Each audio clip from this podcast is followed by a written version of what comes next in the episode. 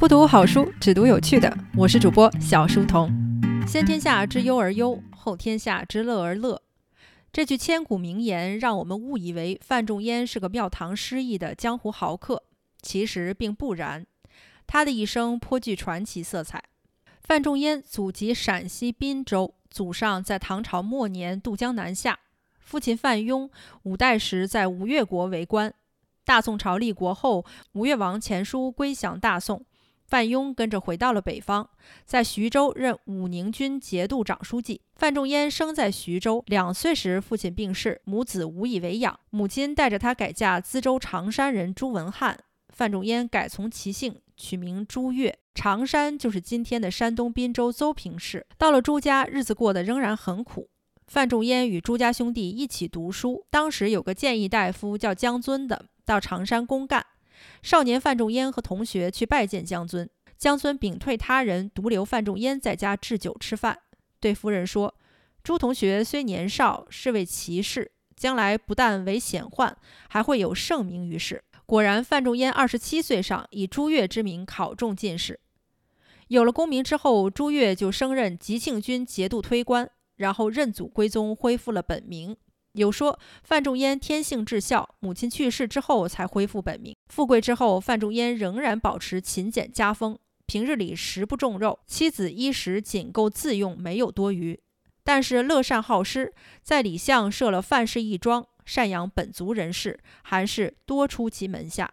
范仲淹对自己的身世一直很矛盾，晚年以户部侍郎知青州府，希望故居才百余里，但是都没有回去过。范仲淹一生中的一个贵人是晏殊。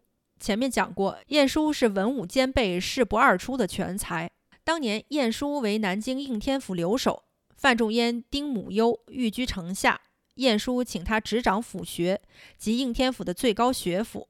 范仲淹经常住在学中，督导学生，甚合法度，勤劳恭谨，以身示范。晚课读书，设立作息时间，往往潜入宿舍查看。有一次见有先睡觉的，就叫醒责问学生，骗他说刚才困了，就小睡一下。范仲淹问：“那你睡前看的什么书啊？”学生顺口瞎说。范仲淹拿来该书提问，答不上来，于是重罚。每次出题作文，自己一定要先做范文，以知其难易，再让学生以此为范，教学效果特别好。四方学子纷至沓来。后来宋朝文坛很多成名之士，多其所教。丁忧期满除服之后，范仲淹回到京师，上书宰相，直言朝政得失与民间利病，凡万余言。宰相王曾看了，深为叹服。此时，晏殊也回到朝廷，为参知政事、副宰相。朝文馆里需要一名编修，在王曾建议下，晏殊推荐了范仲淹。冬至举行庆典仪式，晏殊属下的礼部欲献媚刘太后，请天子率领百官为太后祝寿。范仲淹上奏，以为不可，隶属其非。晏殊大惧，叫来范仲淹，怒斥其轻率狂妄，不仅影响前程，还会连累举荐之人。范仲淹正色抗辩道：“仲淹受明公错之，赏怕不称职，没想到今日反而以政论得罪了您。”一句话说了晏殊惭愧，无以应对。事后，范仲淹又给晏殊写了一封长信，上资政晏氏郎书，阐明立场。范仲淹因为宋仁宗废除郭皇后的事，与宰相吕夷简结了梁子。郭皇后在后宫与两个妃子争宠，仁宗劝阻推搡之中，挠伤了仁宗皇帝的脖子。仁宗皇帝气得不行，就要废除郭皇后。吕夷简素与郭皇后有隙，借机协同内侍颜文应、范讽等人怂恿废后。范仲淹当时在御史台为右司谏，率谏官御史力争不得，被贬睦州。一年后，范仲淹调回京城，全知开封府。宰相吕夷简禁用之人多为门下士族。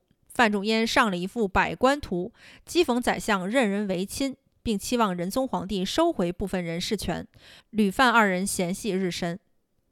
又一次在朝廷讨论建都之事，二人矛盾激化。